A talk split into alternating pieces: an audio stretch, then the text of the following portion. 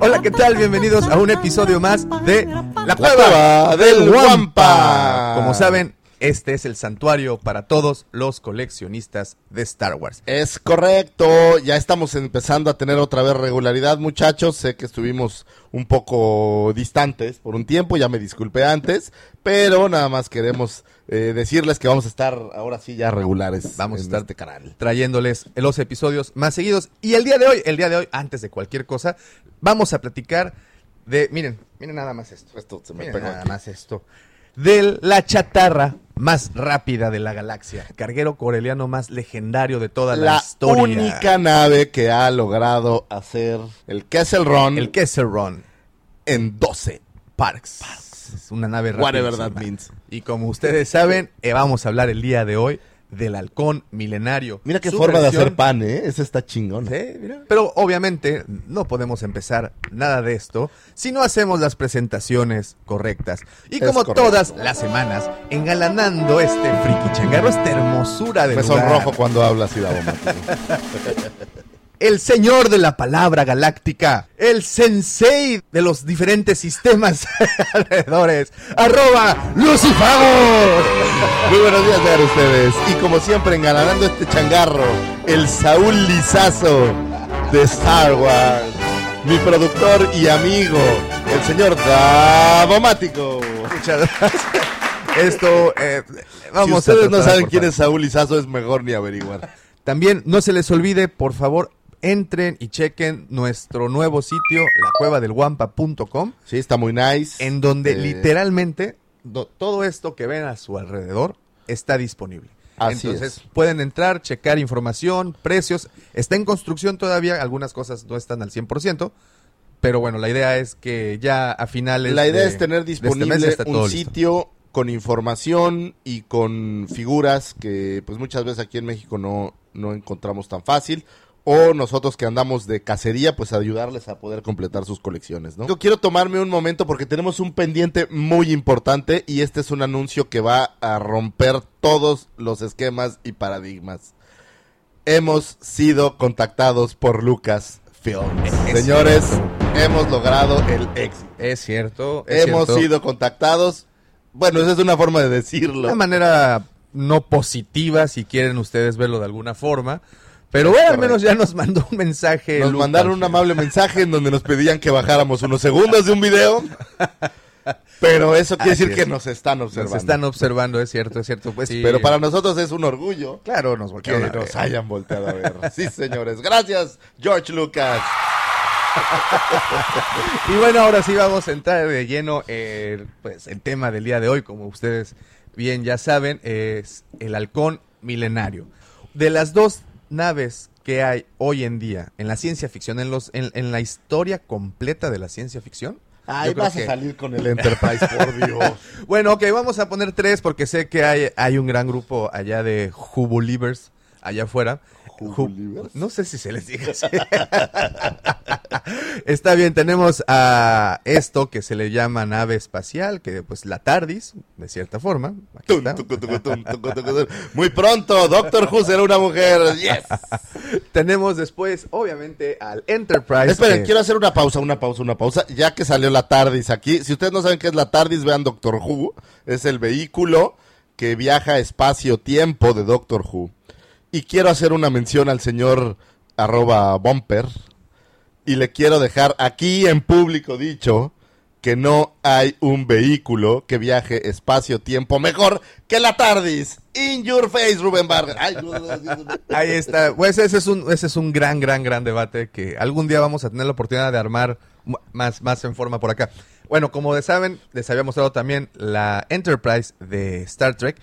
Y por supuesto, yo creo que la nave que ustedes están aquí, nosotros estamos aquí, y pues obviamente para nosotros sería la más icónica, el halcón. Halcón milenario, Milenario. o Millennium Falcon. Lo primero que me gustaría decir, ¿qué es lo más eh, impresionante de esta nave? Esta nave es prácticamente un personaje en la saga. Esa es una de las razones por las cuales el juguete de la nave fue muy popular. Porque pues la gente quería jugar con ella y con los personajes.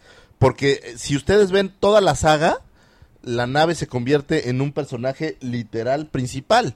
Es gracias a Millennium Falcon que destruyen la primera eh, estrella de la muerte, evitando que destruyan el X-Wing de Luke. Es el Millennium Falcon, en Falcon donde es- sale Luke Skywalker de Tatooine por primera vez. Es ¿no? correcto, el Millennium Falcon es quien destruye la segunda estrella de la muerte o quien lanza los torpedos de protones para destruirlos. Alguna vez en Rogue One lo trataron de descifrar y que resulta que habían hecho un truco para que fuera fácil de destruir. Pero ¿cómo construyes una estrella de la muerte tan impresionante y con un solo disparo la puedes destruir? Se me hizo- siempre se me ha hecho, aún con la explicación de Rogue One, Creo que no- un, no- poco, no. un poco endeble esa Creo que te sorprendería entonces ver los planos allá en Catastro de muchas construcciones. Pero bueno, bueno, otra cosa, y como bien dices, la, el Millennium Falcon es un personaje, y al igual que un personaje, cuando de nuevo aparece en pantalla, son momentos memorables que, que, que te, te- te enchinan la piel. Estamos, como ya pudieron ver están ahí en la pantalla, está el episodio 7, eh, El despertar de la fuerza, y eh, elegimos este capítulo porque es el regreso triunfal de esta nave. Es Es correcto. para muchos, cuando yo estuve en, en- en el cine y, y vi la primera imagen cuando Rey se sube al, al halcón milenario y vuela por primera vez en, en- esa ocasión, creo que Es épico, ¿no? épico, Es- ¿no? Y, y la segunda escena más memorable, o si no es que la primera es cuando entra Han Solo y Chewie Oh, y le dice, esa escena, Chewie, we are home". Eso, ay, no, necesitas tener avena en vez de sangre para que no, se, no te emociones. Sí, la, la, la realidad, y al menos a mí como un fan de la saga, cada vez que vuelve a salir el Millennium Falcon, porque si lo vemos desde New Hope, en todas las versiones eh, siguientes en las que estuvo involucrado, digamos, en la historia de Luke Skywalker, quitando por ahí Rogue One, porque realmente no aparece ni Luke, ni Han, ni nadie de ellos. Pero en todas estas versiones, siempre el halcón milenario ha sido un factor clave, ¿no? En- ahora veíamos a Rey que, que lo en- encuentra por ahí.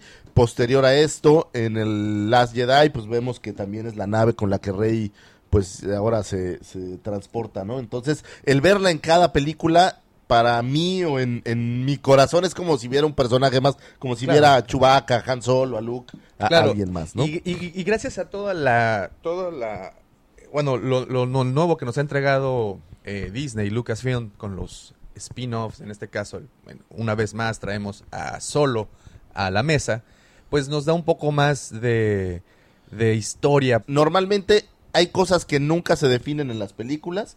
Posteriormente las novelas te dan un poco como de, de comidilla, los cómics, pero ya con estos spin-offs, eh, digamos que llenan toda la historia, ¿no? Exactamente. Que es el caso del, del Millennium Falcon, cómo llega a las manos de Luke, Y le dan más juego y, te, y, y de entiendes... Luke, a las manos de Han. ¿eh? Y entiendes el porqué incluso hasta de la forma de la nave, eh, por qué fue tan rápida, sabes que pues fue construida en este, en este puerto, pues digamos un puerto industrial eh, galáctico y, y, de, y esta nave pues eh, este señor Lando Calrissian la, la tunea, por decirlo de una forma, y la deja súper, súper, súper... Sí, la, Nice. la- la deja muy bien armada, literal, la manda a enchúlame la máquina y la deja buenísima. En la parte, eh, antes de ver Han Solo, yo había leído por ahí algunas eh, teorías o ideas que esta parte eh, frontal, en donde tiene como esta versión de unas- dos... como eh, pinzas, ¿no? Como unas tenazas. realmente eran eh, una herramienta para poder cargar y mover contenedores.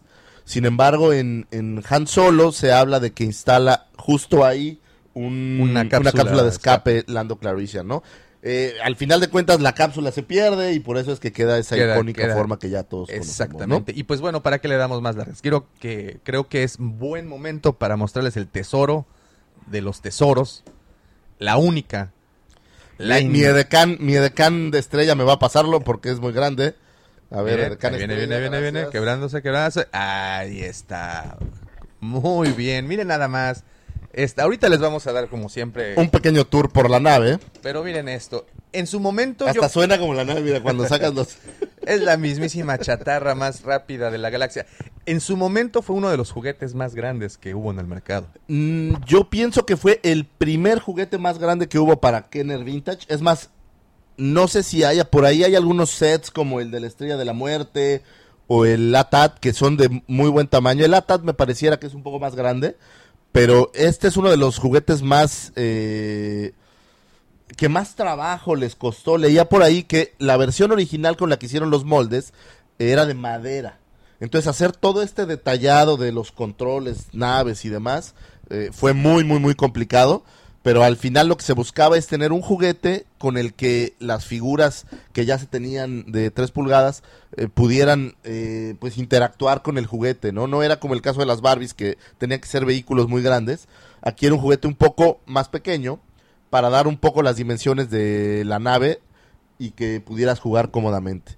Lo primero que hay que decir, sale en 1979 este juguete de Kenner, eh, bajo el sello todavía de Kenner. Aparecen por ahí, me parece, tres versiones diferentes en lo que a fotos eh, se refiere de la caja. Después eh, se edita para el Imperio Contraataca, con el logo del Imperio Contraataca, y se vuelve a editar finalmente para el regreso del Jedi. Es decir, durante las ediciones de estas, eh, de las tres películas originales, se edita la, la nave, eh, ya que aparece y es un personaje importante en toda la saga, ¿no? En toda la primera trilogía. Otra de las cosas que Kenner empezó a hacer, y lo hizo, como siempre comentamos muy bien, fue esta serie de playsets en donde sacaban literalmente una escena de la película y la convertían en esta especie de, de escenario para, para, para poder jugar. Este, en este caso, yo creo que aquí se echaron un dos por uno, porque una, pues obviamente tienes a la pieza entera para, para, para, jugar, y dos, pues cuando tienes este, este desdoble del, de la máquina, bueno, de la, del juguete, en donde se convierte la parte interna en un playset, literalmente, que a diferencia de otros, pues bueno, vino sin, sin las... Así es, eh, era simplemente la nave, la nave le podías poner pilas y tenía alguna luz, Jamás he visto una funcionando, se los digo. Debe de existir alguien que lo tenga, no lo dudo. En mi caso, eh, literal, tengo esta, que es una versión que tenía como chatarra y me dediqué a conseguir las piezas que me faltaban para tenerla completa. Y tengo por ahí otra versión eh, también en chatarra en la que estoy trabajando para poder completar todo el set.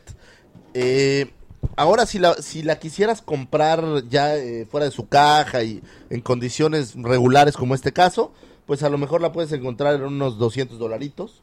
Si la tienes en caja, completa, nueva, el precio se eleva bastante, puedes comprarla por 500, 600 dólares sin ningún problema, ¿no? Yo no he visto, no me he topado, debe de haberlas, en muy buen estado eh, con su caja original, pero pues seguramente hay por ahí alguien que la tenga. Si alguien la tiene, sería fabuloso ver fotos. Otra de las cosas que, que creo que también es importante remarcar es, es de los primeros juguetes, creo, si pueden investigar un poco más, creo que también estarían de acuerdo, eh, y me refiero a investigar sobre todo imágenes de, esa época, juguetes tan detallados, en donde se mostrara... Sí, claro. Literalmente, que, que bueno, era parte del diseño, ¿no? Y era parte del, del gran encanto de la, de la nave, cuando salía en pantalla, pues ver toda esta infinidad de pequeños gadgets, tubos, no, y eh, controles y demás. Controles, lucecitas y todo tipo de, de, de, reparaciones, incluso que se veían que eran hechizas, que esa es otra de las cosas, la estética. Sí, que la, la, verdad es que diseños bastante, bastante interesantes. Y bueno, pues vamos directo a lo que nos trajo. Vamos a echarle un vistazo eh, a la nave. Lo primero que podemos ver es por fuera, pues tenemos, eh, para mí siempre fue muy llamativo este, eh, pues pareciera una antena parabólica, obviamente es un, un instrumento de comunicaciones. entiendo que el Millennium Falcon tiene una sensores para detectar porque obviamente tú estando en la cabina pues no puedes ver la parte de atrás, ¿no? No es como otros para detectar eh, naves que se aproximan o, cualquier cosa que está a su alrededor. un, dato un, tanto interesante es que, bueno, como pueden ver desde aquí arriba la forma del halcón, y acaban de, acaba de señalar la cabina, la forma del halcón es como una hamburguesa mordida, ¿no? Y es, que de ahí parte la idea original de tanto Lucas como los, como los, los, los artistas conceptuales. Y esto fue a raíz de que se parecía muchísimo al Eagle 1999 de esta serie, perdón, al Eagle One de la serie Space 1999, una serie de sci-fi inglesa de los 60, Así 70. es. Y fue que el bueno el diseño De original, estas inglesas que a veces uno no quiere recordar, como Firefly o como estas cosas como raras, los ¿no? Jubulivers también. No, no, no, no, no, no. Quedamos que a Doctor Who no lo íbamos a tocar. Eso es un pacto de caballeros. Y pues cambian el diseño y ya eh, llegan a, esto que ustedes conocen hoy en día. Nada más era el puro dato. Así es. Y bueno, tenemos el, cañón en la parte superior de la nave. Y a su vez también, digo, aquí no lo podemos ver, pero hay un cañón que, que en teoría en la película baja y dispara. eh, el cual tiene un sensor para descubrir automáticamente los, eh, los targets. Eso es muy padre. Por eso ustedes ven en New Hope, cuando están eh, a punto de salir del puerto espacial y llegan los Stormtroopers, aparece este cañón, no está manejado por nadie y empieza a detectar los enemigos y a dispararles directo, ¿no? Eh, en este caso, en la película, la cabina normalmente pareciera que caben cuatro personas Que es las imágenes que siempre. que son las imágenes de, de la película. Miren ahí, es- ese es el cañón del que hablamos, aunque en este caso no es el cañón automático del que yo hablo. Este es un cañón hecho para, eh, como el de arriba, hay uno en la parte inferior. Eh, pero en el juguete la cabina solo podía albergar a dos figuras. Y a mí me- siempre me pareció que Chewbacca era muy grande para caber ahí, sin embargo, pues eh, sí cabían. En este caso tenemos la cabina y vamos, a revelar si hay alguien por ahí visitante. No había usado mi halcón milenario en algún tiempo, entonces no sé quién esté allá adentro. Podríamos abrir a ver A a quién ver, nos un segundito.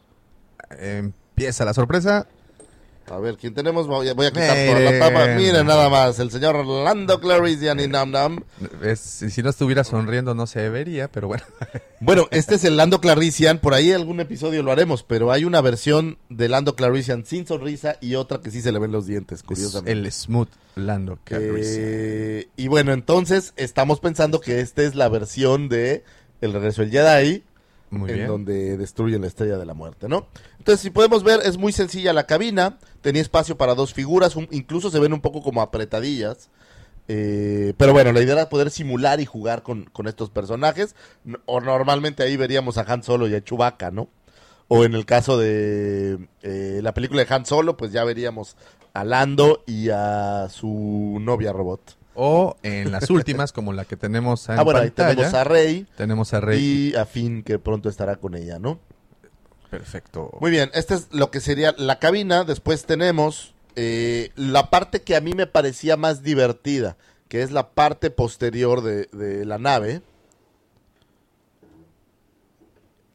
Que en este caso, y he visto en muchos casos posteriores de las versiones que editaron ya para Power of the Force o para otras sagas, que esta idea es una genialidad. En vez de poner una puerta, literal pusieron una tapa completa que podías desmontar y podías encontrar aquí todo eso que teóricamente podías encontrar en el halcón milenario.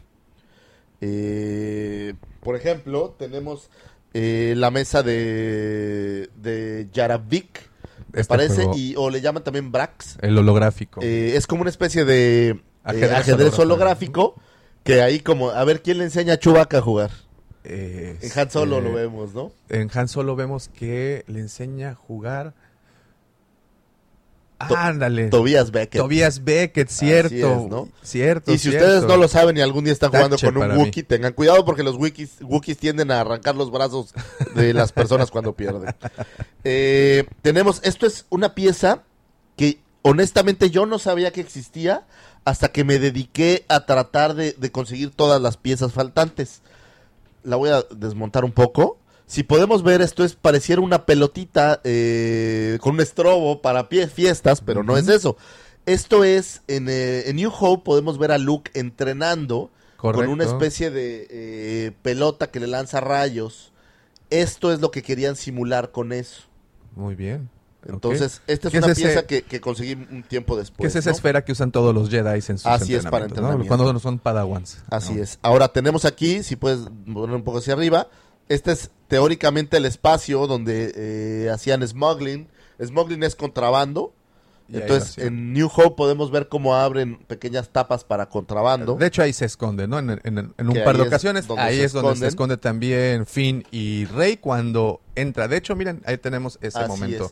El- las imágenes de aquí atrás ahorita, como pudieron ver en las imágenes, son rojas. Es correcto. Eh, conforme fue pasando el tiempo y fueron haciendo nuevos modelos, las cambiaron, fueron cambiando de color, ¿cierto? Sí, fueron pasando, después se fueron eh, azules eh, y cada vez le fueron dando como más detalle. Por ejemplo, aquí vemos el rojo, pero podemos ver todavía una suerte como de controles.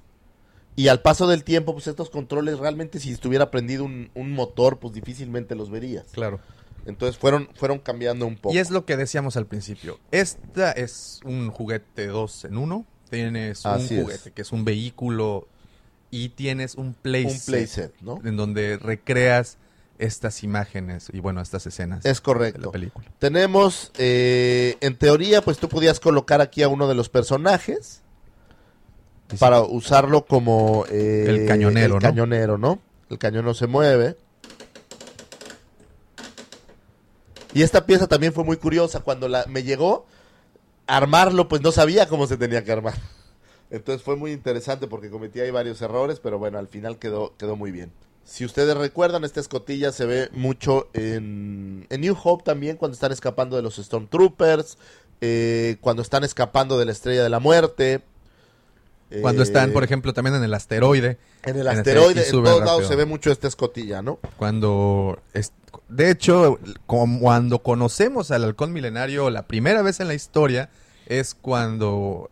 eh, bueno, de hecho, no, ¿verdad? ante- Porque Bueno, en New Hope En la New Hope- primera vez que sale es cuando se van a ir y llegan los cuando reeditaron la, la- película aparece Java ahí gritándole a Han. Otra cosa que me gustaría nada más mostrarles rápido. Aquí teníamos un espacio para pilas. Eh, como te decía, hacía ciertos ruiditos y tenía algunas lucecillas. Como pueden ver, son pilas... eh, Eh, redondas de esas, de las- eh, no sé ni qué tipo de pila es. creo que son do- doble Tiene, D, ¿no? es más, yo creo que estas pilas ya no existen. No, no son doble A, son, Son estas do- redonditas do- como gorditas. No, doble D, no, do D o algo D así. o doble D, C, ¿no? sé.